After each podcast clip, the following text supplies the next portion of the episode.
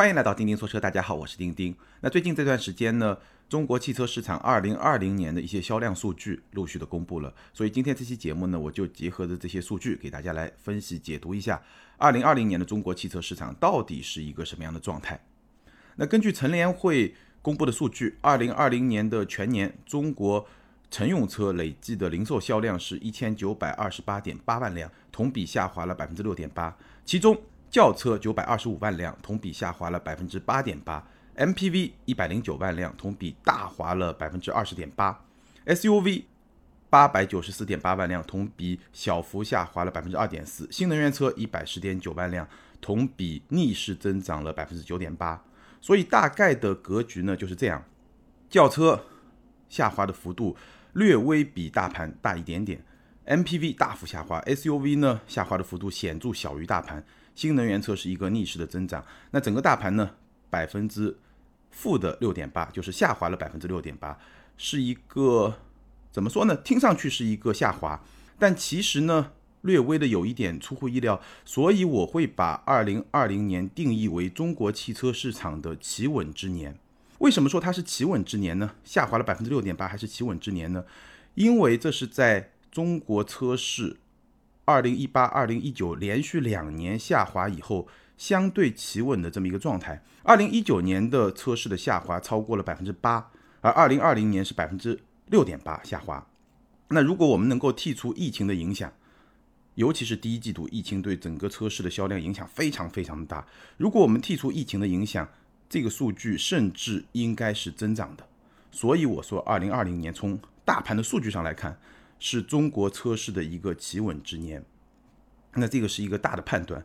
待会儿我们看一些具体的分类的榜单的时候呢，也能够看到这么一个态势。不过还是要特别说明一下，我们现在在各种媒体啊。各种渠道看到的销量数据的口径很多，所以呢，有时候看到的数据并不完全的一致，会有一些偏差，包括说有些排名也会有些偏差。但是呢，对咱们来说，对吧？咱们主要还是看一个大的趋势、大的格局。从这个角度来说呢，其实差别都不大，大的格局没有什么明显的变化。那今天我要聊到的这些数据呢，主要来自成联会，部分来自品牌自己公布的一些数据。好，那我们就进入。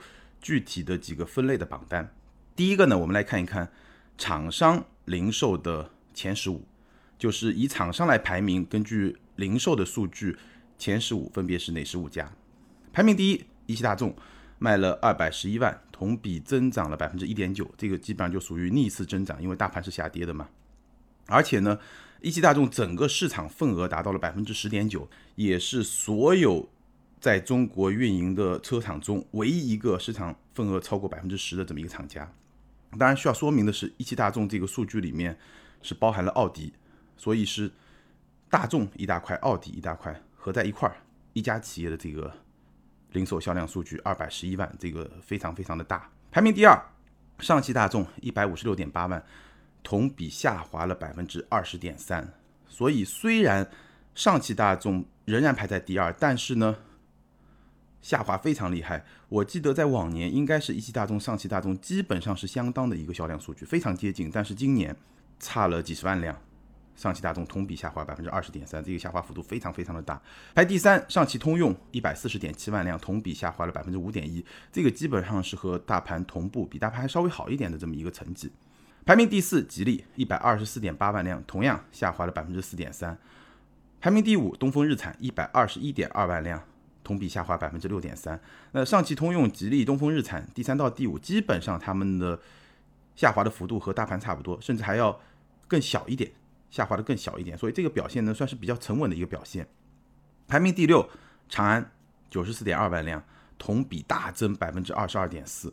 为什么长安在二零二零年销量有这么大的一个增长？我们待会儿聊到。SUV 榜单、轿车榜单的时候，其实都能够看到为什么它会增长，是哪些车型让它有那么大的一个增长。长安是2020年一支生力军，不能说一枝独秀，因为还有别的品牌增长比较快，但是是一支很强大的自主品牌的生力军。排名第七，长城83.6万辆，同比下滑了百分之三点二，所以长安和长城是在2020年这个顺序就颠倒了，反过来了。排名第八。东风本田八十二万辆，同比增长百分之四，这个也是一个逆势的增长。排名第九是上汽通用五菱，八十一点八万辆，同比下滑了百分之十七点二，这个下滑幅度也非常的大。原因我们待会也会提到。排名第十，广汽本田八十点七万辆，同比增长百分之五点四。十一，一汽丰田七十八点八万辆，同比增长了百分之八点七。十二，广汽丰田七十六万辆，同比大增了百分之十四点二。十三、十四是两个豪华品牌。十三，北京奔驰六十一点五万辆，同比增长了百分之九点八。十四，华晨宝马六十点二万辆，同比增长了百分之十一点八。十五是奇瑞五十一点五万辆，同比下滑了百分之四点一。大家听我念那么多数字，是不是有点头晕脑花的？简单梳理一下，刚刚我提到的，在中国市场二零二零年厂商销量排名前十五里面呢，大概可以分为三大类。第一类呢叫逆势增长，第二类呢叫大跌。第三类呢，就是同步市场大盘，基本上就是这三大类。逆势增长有八家，这八家呢又可以分为四个小类，增长幅度最大的是长安，微增的是一汽大众，然后呢剩下就是两类，一个是豪华品牌华晨宝马和北京奔驰，还有呢就是两田丰田和本田。丰田和本田在中国的四家合资厂全部进入了这个榜单，而且呢全部是逆势增长，包括东本、广本、一丰、广丰四家合资企业。全部进入榜单，全部都是逆势增长，可见两田就丰田和本田最近这段时间，或者说最近这两年吧，在中国市场的表现确实是非常的抢眼。待会儿我们看到 SUV 的销量榜和轿车销量榜的时候，也能够看到，那大跌呢是两家，上汽大众、上汽通用五菱。简单分析一下，我觉得上汽大众的这个下跌呢，是过去几年一个整体态势的爆发。一个突出的标志性的事件就是帕萨特的碰撞事件，那这件事情让帕萨特的销量下滑的非常非常厉害，顺便又带动了别的一些上汽大众的明星车型的销量的下滑。待会儿我们看轿车榜和 SUV 榜都能够看到，这是第一从产品的层面。还有呢，就是我们提的比较少的渠道的层面。其实这两年上汽大众的渠道因为产品或者说整个销售出现一些问题之后呢，渠道也有很多的问题，所以呢。整体上，上汽大众二零二零年是非常难的一年。那不知道二零二一年会不会有一个反弹或者说反转？上汽通用五菱呢？其实它的汽油车板块下滑是非常明显的。但是呢，我们也知道五菱宏光 mini EV 对吧？有一个电动的爆款车。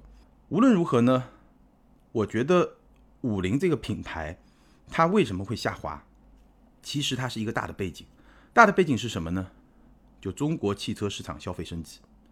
哪怕是在二零二零年，整个豪华品牌的销量还是在增长；哪怕是在特斯拉、蔚来这些造车新势力的冲击之下，BBA 的销量还是在增长，沃尔沃、凯迪拉克的销量也在增长。说明什么？大的一个趋势是消费升级，而五菱基本上是算被消费升级淘汰掉的一个品牌，或者说甩掉的一个品牌。因为如果五菱这个品牌，包括它推出宝骏，其实有些车型还不错，但整体上来说，这两年也是表现的比较颓势。就是说，在整个消费升级的过程中，五菱如果它始终在一个比较低端的市场，那它就难免会被甩掉。包括我认为五菱宏光 mini EV 虽然今天卖的很好，是因为它找到了一个市场的蓝海。但是如果我们想象一下，如果未来电动车像今天的燃油车这么去发展的话，那五菱宏光 mini EV 它绝对不可能是中国市场一个长期的爆款，这是不可能的。我们已经看到像。长安 e-star，对吧？这样的一些竞品车型已经马上就上市了。这个细分市场其实它的门槛不是很高，它对成本控制能力的要求很高。但是成本控制能力不是五菱一家能做到，中国的很多品牌都能做到。所以呢，上汽通用五菱它下滑最大的一个趋势就是说，或者说最大的一个原因就是说一个大的趋势，消费升级的趋势，这个是五菱面临一个很大的挑战。但二零二零年我们也看到五菱推出了另外一款车，就凯捷。这款车从它的价格来看，就是五菱向上走的一个努力。那终端是不是能够认？销量能不能爆发？这个我们还可以继续去观察。除了八家逆势增长，加上两家大跌的之外，中间的五家就是一个同步大盘的表现。大概前十五的厂商名单就是这么一个格局。好，我们接下来看轿车零售的前十五，排名第一，轩逸。五十四点一万辆，同比增长了百分之十三点九。轩逸在中国市场登上销量榜的榜首呢？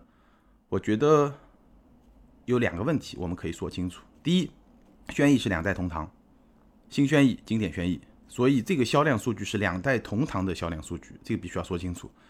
那第二呢，轩逸的成功也充分的说明，中国市场主流的对于轿车的需求，并不是运动取向的，而是就是像轩逸这样舒服、空间 OK、配置 OK、性价比 OK，就这样的车是最受中国市场欢迎的。而且我要提醒大家，在轩逸的这个五十四点一万辆的销量里面，经典轩逸占了很大的一部分。所以，中国市场主流的需求。就是轩逸代表的，或者说是轩逸和朗逸代表的，因为朗逸就是排名第二，是十四点九万辆，但同比下跌了百分之八点五。朗逸和轩逸其实在产品的定位或者说定调上有比较相似的地方，当然朗逸德系车它看上去会更大气一点，它的车内空间会更大气一点，但是它整体上也是一个强调性价比、强调舒适性这么一个车，而且呢，朗逸的四十四点九万同样是。两代同堂销售加起来的这么一个销量，那朗逸下滑了百分之八点五，说明什么？说明最好卖的大众，它的销量也在下滑，这是大众遇到挑战的一个很重要的迹象，尤其是上汽大众遇到挑战的一个很重要的迹象。朗逸销量在下滑，排名第三是卡罗拉，三十五点七万辆，同比增长了百分之一点八。其实啊，我觉得中国汽车市场真正的家轿的销量的冠军应该是卡罗拉。卡罗拉加上雷凌才是真正的销冠，为什么呢？因为轩逸、朗逸都是两代同堂在卖，而卡罗拉、雷凌都只卖一代车。而且呢，相比日产的轩逸，卡罗拉和雷凌是一代车还分了两家来卖，一丰、广丰，同一款车还分了两家来卖，而日产呢是两款车在一起卖。所以销量数据啊，有时候它只是一个数据，对吧？从这个角度来看，我觉得卡罗拉和雷凌才是真正的销冠。当然了，大众可能会不服气，因为朗逸啊、宝来啊、速腾啊这些车也比较接近。那如果这么来加的话，可能还是大众会更多一点。但无论如何，如果跟日产去比的话，我觉得卡罗拉和雷凌的销售的质量会更好一点，哪怕是绝对的销量，其实也会更好一点。好，排名第四是宝来，三十四点五万辆，同比增长了百分之六点六，这个就很说明问题了。朗逸、宝来。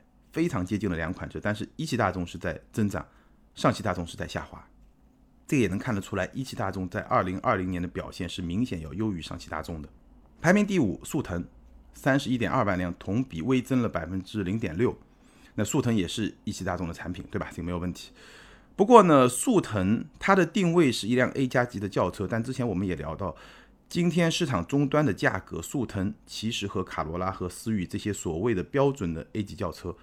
是拉平的，所以呢，大众品牌其实产品定位它有 A 加级的轿车，但是在市场终端它已经没有 A 加级的轿车了，至少我是这么认为的。所以丰田的 A 加级的轿车出来以后，可能就会成为今天中国市场真正的唯一的 A 加级的轿车。当然卖的怎么样，咱们可以拭目以待。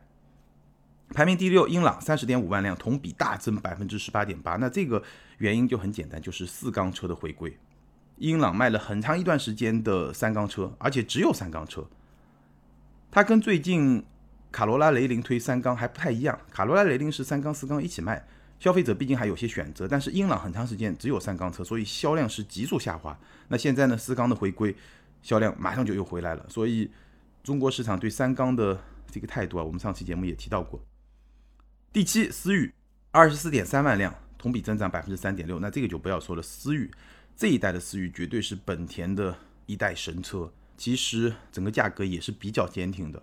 排名第八，帝豪二十三点二万辆，同比增长了百分之十点四，这个是卖的最好的中国品牌的轿车。所以你去观察啊，其实，在今天的中国汽车市场上，自主品牌、中国品牌、国产车，你能够把 SUV 卖好，你就能活下来；但是你能够把轿车卖好，你才能够活得好，你才能够变得强大。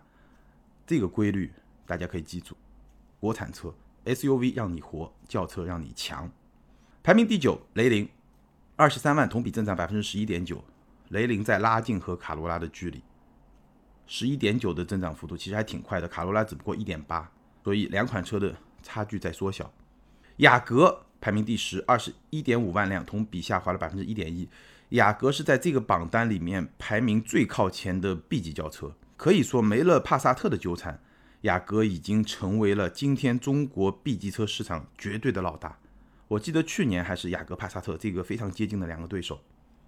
排名十一，凯美瑞十八点五万辆，比雅阁少了三万辆，同比增长了百分之一点四。其实凯美瑞虽然卖的没有雅阁好，但是我觉得它的这个销量数据会比雅阁更有质量。少三万辆，但是是一个更有质量的销量数据。为什么这么说呢？因为它的终端折扣确实会比雅阁更小。丰田在管控价格和销量这个平衡的时候呢，我觉得还是一个偏保守，但是也非常稳的这么一个状态。排名第十二，奥迪 A 六十八点二万辆，同比大增了百分之三十八点八。那 A 六的这个销量呢，我觉得两句话就能够去点评它。第一，销量很高。这个和它的终端折扣比较大有关。第二，增速很快，这个和二零一九年的基数比较低有关。这个大概就是 A 六的现状。排名第十三，桑塔纳十八万辆，同比大跌了百分之二十六点六，说明什么？说明上汽大众的基本盘在动摇。排名十四，迈腾十七点一万辆，同比下滑了百分之一点四。迈腾趁着帕萨特的这个滑铁卢，顺势超越了帕萨特。成为大众卖的最好的一个 B 级轿车，所以二零二零年就是一汽大众全面超越上汽大众的这么一年，各个细分市场的同类的车型，不说所有吧，很大一部分超越了上汽大众。排名第十五，逸动十七点一万辆，同比大增了百分之四十三，这个是长安的第二条腿。大家还记得我刚才说的，国产车能够把轿车卖好，你就能变强。所以长安汽车今年才能有一个大幅的逆势的上涨。那第一条推是什么呢？我们待会儿说 SUV 榜单就能说到。好，前十五轿车榜单说完，接下来我们来说 SUV 的零售的前十五。排名第一，哈弗 H 六，这个就是常年的老大，三十六点四万辆，同比微增了百分之零点一。这个增幅呢不大，增速比较慢。为什么呢？原因很简单，就是换代。第三代哈弗 H 六上市，那在中间的切换过程中有几个月的销量。会相对来说比较低，所以呢，整个增速不是很快。但是呢，换代以后，哈弗 H 六老大的地位得到了进一步的稳固。整体上来说，这个老大的地位也是比较稳的。排名第二呢是 CS 七五，CS 七五包括 CS 七五 Plus，二十六点二万辆，同比大增了百分之三十八点九。这个就是我刚刚说的长安的第一条腿。所以现在我们就知道为什么长安会成为二零二零年。厂商销量排名前十五里面销量增速最快的品牌，它有 SUV CS 七五系列，包括还有一些更定位低一点的一些车型，它也有逸动卖的很好的轿车，自主品牌轿车 SUV 能够两条腿走路，它就能够走得更远，走得更高，所以吉利和长安是中国品牌里面卖的比较好的两个品牌。排名第三呢是 CRV。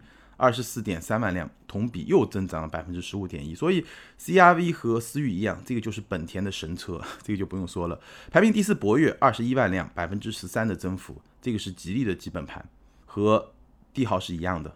吉利有了帝豪，有了博越，有轿车，有 SUV，它就会表现更好一点。排名第五的途观十八点八万辆，同比大跌了百分之二十四点八。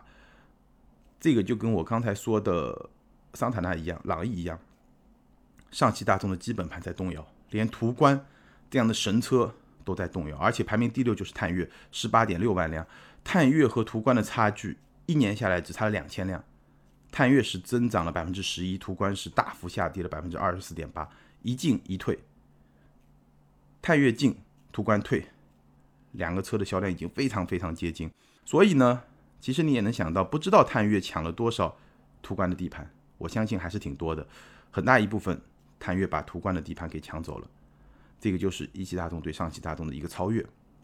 排名第七是比亚迪的宋，十七点九万辆，同比大增了百分之六十二点八，这个增长幅度非常非常的大。最大的功劳是什么呢？就是宋 Plus 的强援的加入。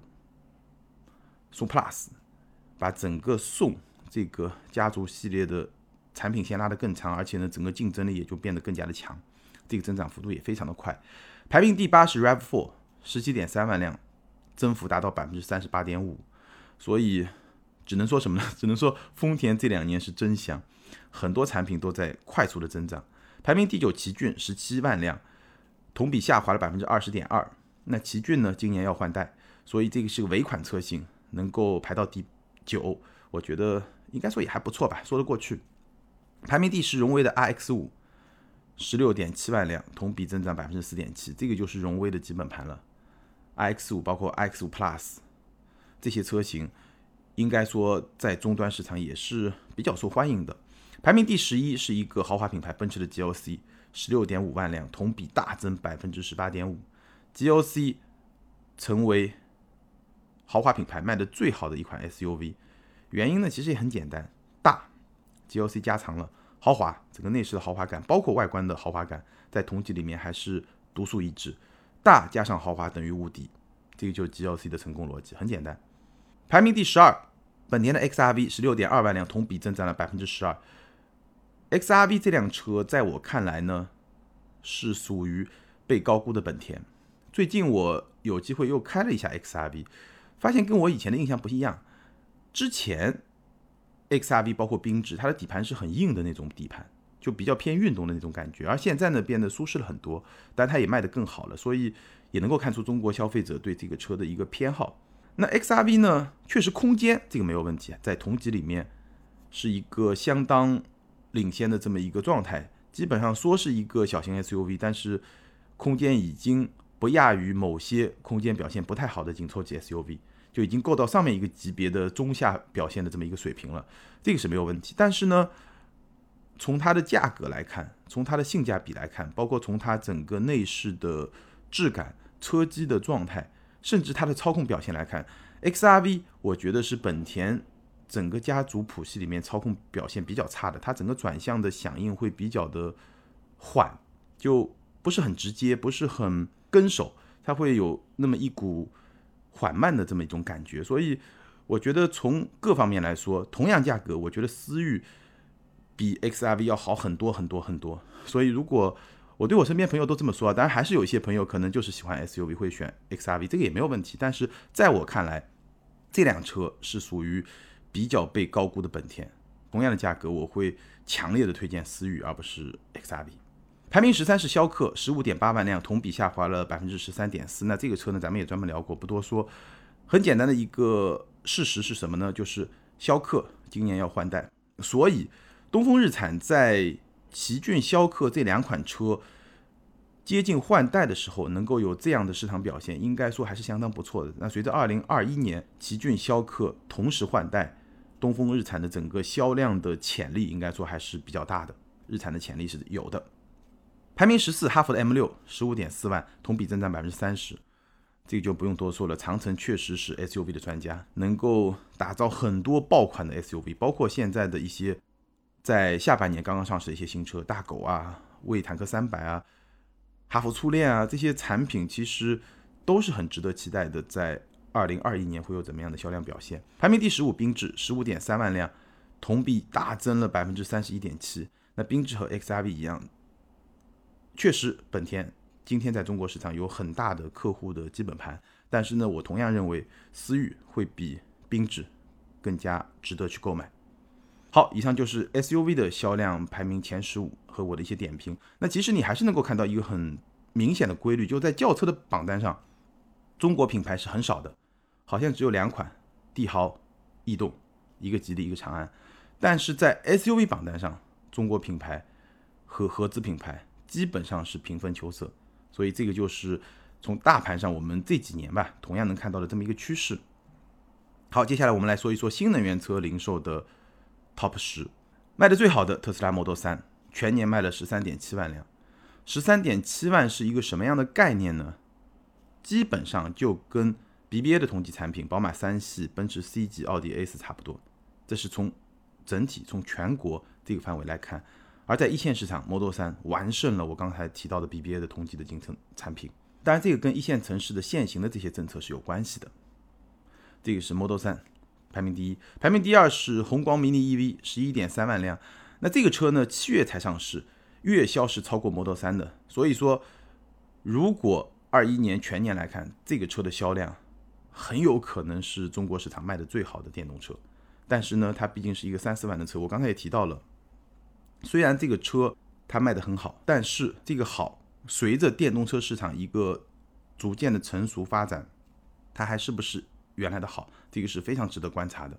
排名第三呢是欧拉的黑猫，就是原来的欧拉 RE 改了名字叫黑猫，四点七万辆。第四，Ion S，爱安的 Ion S 四点六万辆。第五，比亚迪的秦 EV 四点一万辆。那这两款车呢，它卖的好的主要的一个原因，或者说非常重要的一个原因呢，就是它们是网约车的非常重要的两款车型，Ion S 和秦 EV 两款轿车。确实比较适合做网约车紧凑级的轿车。排名第六是奇瑞的 eQ，三点八万辆；第七理想 ONE，三点三万辆；第八汉 EV，二点九万辆。我觉得汉 EV 二点九万辆，其实它不是一个整年的一个销售，它基本上是下半年这么一个销售，两万九千辆。而且呢，十一月、十二月已经是大几千、一万左右的这么一个销量，所以这款车我觉得它的成功，在我看来意义要大于红旗 H 九的成功。H 九现在每个月三千多辆吧，也是一个相当不错的表现。但是汉 EV 它的技术含量、它的价格，比亚迪能够探到的这么一个价格区间和它的销量，把这几部分整合在一块看，我觉得汉的成功它的意义要大于红旗的 H 九。排名第九是 ES 六，两万八千辆；排名第十是宝马五系 PHEV，两万三千辆。我不知道大家还记不记得，我记得一九年还是一八年，当时卖的最好的新能源车还是宝马五系的 PHEV，现在。这辆车排到第十，前面基本上都是电动车，除了理想 ONE，基本上都是电动车。所以新能源车的格局变化非常非常的大。简单来看，排名前十的三大类，第一就是高端的一些车型，包括轿车，包括 SUV，高端的车型。第二呢，微型车就很小的那些车。第三的网约车，L S、轻 EV，基本上就这三类占据了中国二零二零年新能源车销售的前十这么一个榜单。那我觉得这个榜单里面有两个很重要的观察点，接下来我们可以去观察。第一呢，就是巨大的终端市场谁来占领？这很奇怪，是一个空白，是一个空白。除了说两款网约神车之外，没有别的车在家用市场、在私人客户的市场真正能够卖得好。那这个原因呢，我觉得也是可以理解的，因为在终端市场，你要能够造出来这种纯电动车，它的性价比。如果不考虑到像网约车大量使用、使用成本比较低，能够把它的性价比提升这个因素的话，它整个的性价比要跟汽油车去比，其实还是有压力的。那高端呢，因为品牌溢价更高，所以能够去竞争。那低端呢，它其实是利用了电动车的一些独特的优势点在里面，所以把价格做得很低，哎，也有一定的竞争力，尤其是在一些限牌的城市。所以终端这个应该是二零二一年，包括。往后，二零二二、二零二三这几年一个很重要的看点。但你去看啊，传统的一些主流品牌，包括大众，马上要推的 ID 四，这个起售价可能就在二十万左右。那这个基本上就是冲着终端市场来了。那如果是轿车，价格会更低。所以传统品牌在做纯电动的时候，它一定会把终端这个巨大的市场作为一个主攻的对象。所以这个是一个很大的看点，因为。上面的市场是比较小的，下面的市场也没那么大，终端一定是最大的。但像特斯拉这种品牌也会往下走，所以终端市场巨大的终端市场谁来占领？这个是未来两三年新能源车市场一个非常重要的看点。第二呢，还是我刚才说的，我可以更展开来跟大家说一说，就是微型电动车也许只是一个暂时性的产品。虽然现在红光 mini EV 卖的很火，黑猫卖的很火，包括 EQ。对吧？在这个榜单上有三款这种微型车，但是呢，我认为红光 mini EV 也好，欧拉黑猫也好，奇瑞 EQ 也好，包括同级同类型的很多产品也好，如果我们参考汽油车的发展的这种趋势、这种态势，当年奇瑞 QQ 也很火，对不对？但后来呢，随着汽油车市场不断发展成熟，不断往上走，真正的主流的市场应该是紧凑级和 B 级。就 A 级车和 B 级车，这个是在中国整个汽车市场这个盘子里面最大的 A 级车、B 级车，而这种 A 零级车，甚至像这些车只能算 A 零零微型车，他们在我看来应该只是一个暂时性的产品。所以，打造出红光迷你 EV 之后，五菱能不能再接再厉，打造一个七八万或者十万左右的很有竞争力的纯电动轿车？这个可能对五菱来说就是一个很大的挑战。我们也许可以更关注像比亚迪、吉利啊这样的品牌。微型电动车也许只是一个暂时性的产品。在中国新能源车的销量榜单上，我相信宏光 mini EV 在二零二一年很有可能就是这个榜单的 number one。但是呢，我并不认为它在二零二二年、二零二三年一直会成为这个 number one。如果这个车一直是 number one，那就说明中国新能源车的市场发展遇到了一些挫折。大概可以这么来看。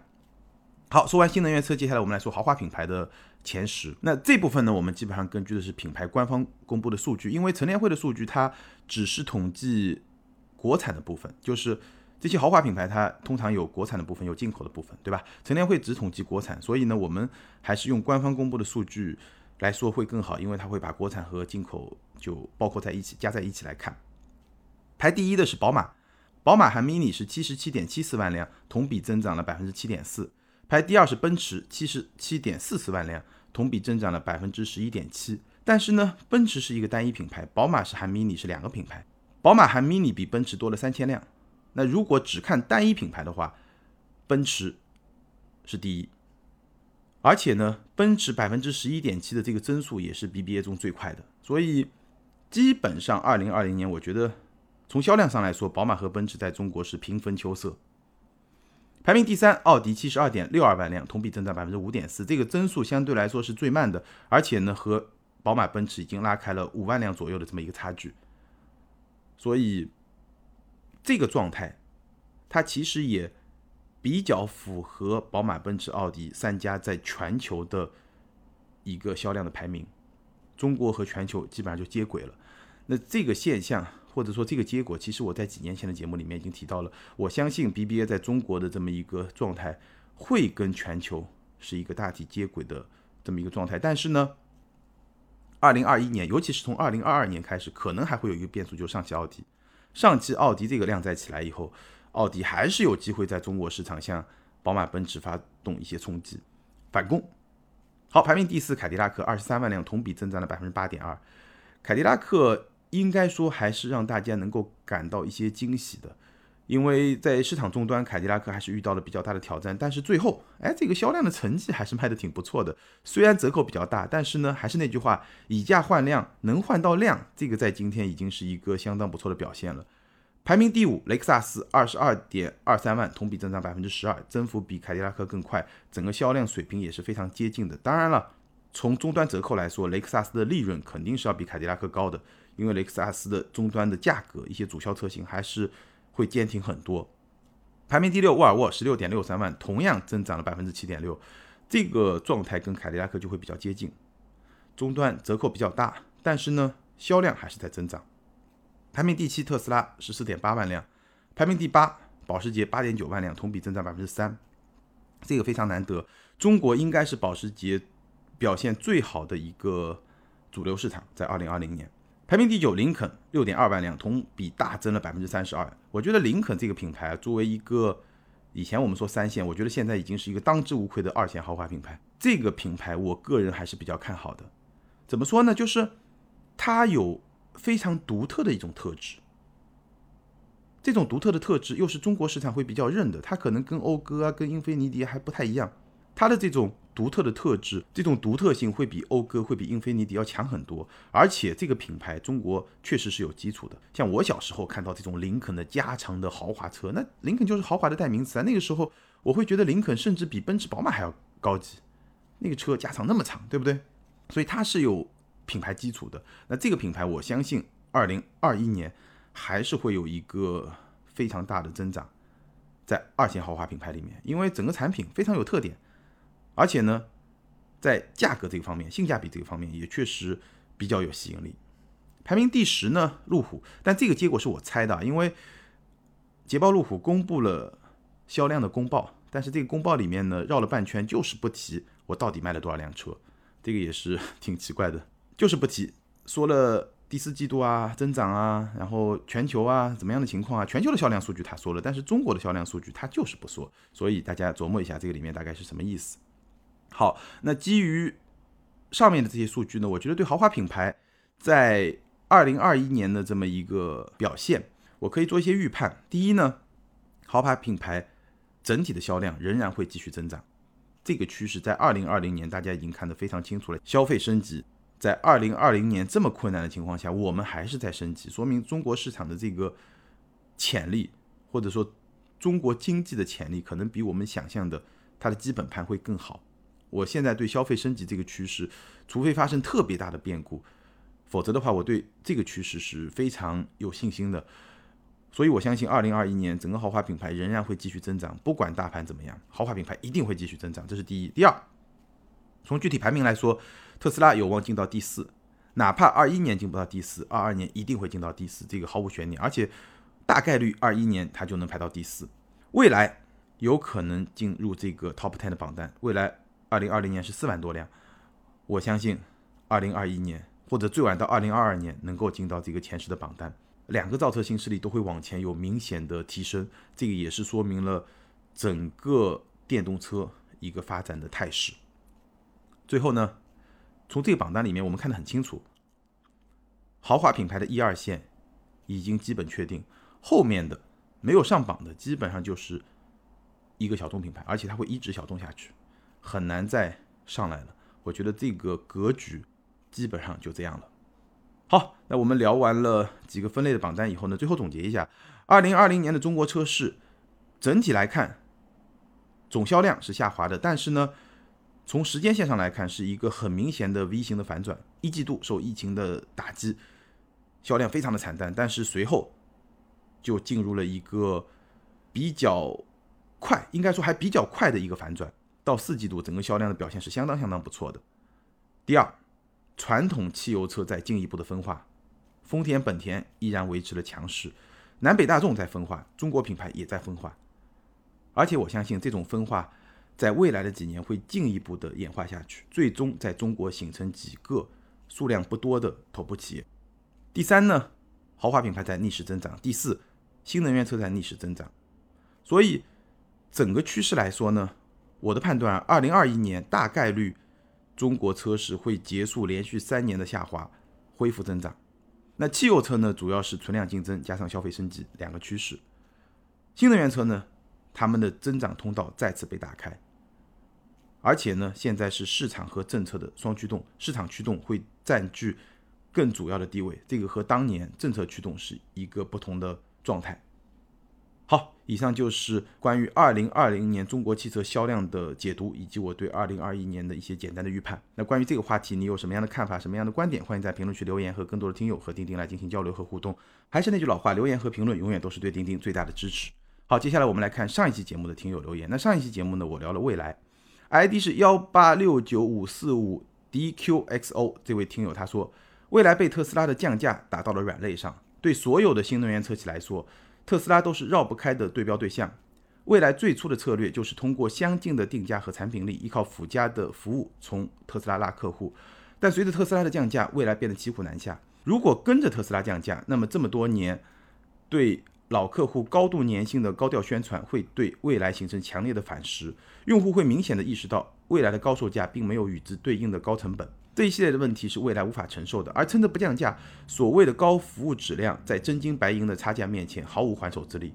所以，未来在拿出新的能够支撑自己高价格的核心卖点之前，继续与特斯拉对标，只会让自己为数不多的客户流入特斯拉的怀抱。这位听友的点评，我觉得还是非常非常的到位，跟大家分享一下。下一位听友 ID 是勾勾蛋，这位听友他说换电是补丁那一段，个人不太认同。我本人就是一个汽车工程师。换电整个规划布局是特别长的，包括技术专利也需要很长很长的时间周期落地到产品上。换电这种策略需要在产品立项之初就定义好，不说别的，仅仅在设计上都是没法改的。产品都出来了，发现续航太差，临时出一个换电策略，这个不太可能。换电一旦推出，意味着你的产品以后都要走这个模式。不然前期那么大的换电站投入，包括基于换电的研发投入都打水漂了。我觉得更合理的解释是，发现续航太差，把换电作为一个亮点，大力宣传，配套的需要投入更多的人力、物力、资金来维持这个亮点。那这个观点呢，跟我上期节目提到的有点不太一样，我也把它分享出来供大家来参考。当然了，我上期节目提到的这个补丁，也并不是说这个产品已经出来了再去打补丁，而是在研发过程中的某个阶段。这个是我听到的一个故事。无论如何，这个不同的观点也拿出来给大家一起来分享和参考。好，感谢所有听友的留言，也欢迎这两位听友把你们的联系方式通过个人微信号全拼的钉钉小马甲留给我。你们将获得的是由途虎养车网赞助的 Wilson 微送超强镀金系列汽车漆面镀金，价值一千二百九十九元。这是一款日本原装进口的漆面镀金，镀金后可以在漆面形成六 H 硬度的镀金层，有效保护车漆不受腐蚀，也能预防褪色、抵抗划痕，保持时效在一年左右，而且可以在全国的途虎线下店免费施工。好，以上就是今天节目的全部内容。再次欢迎大家关注我们的微信订阅号或者 B 站的账号，支持我们的视频节目。咱们下回接着聊，拜拜。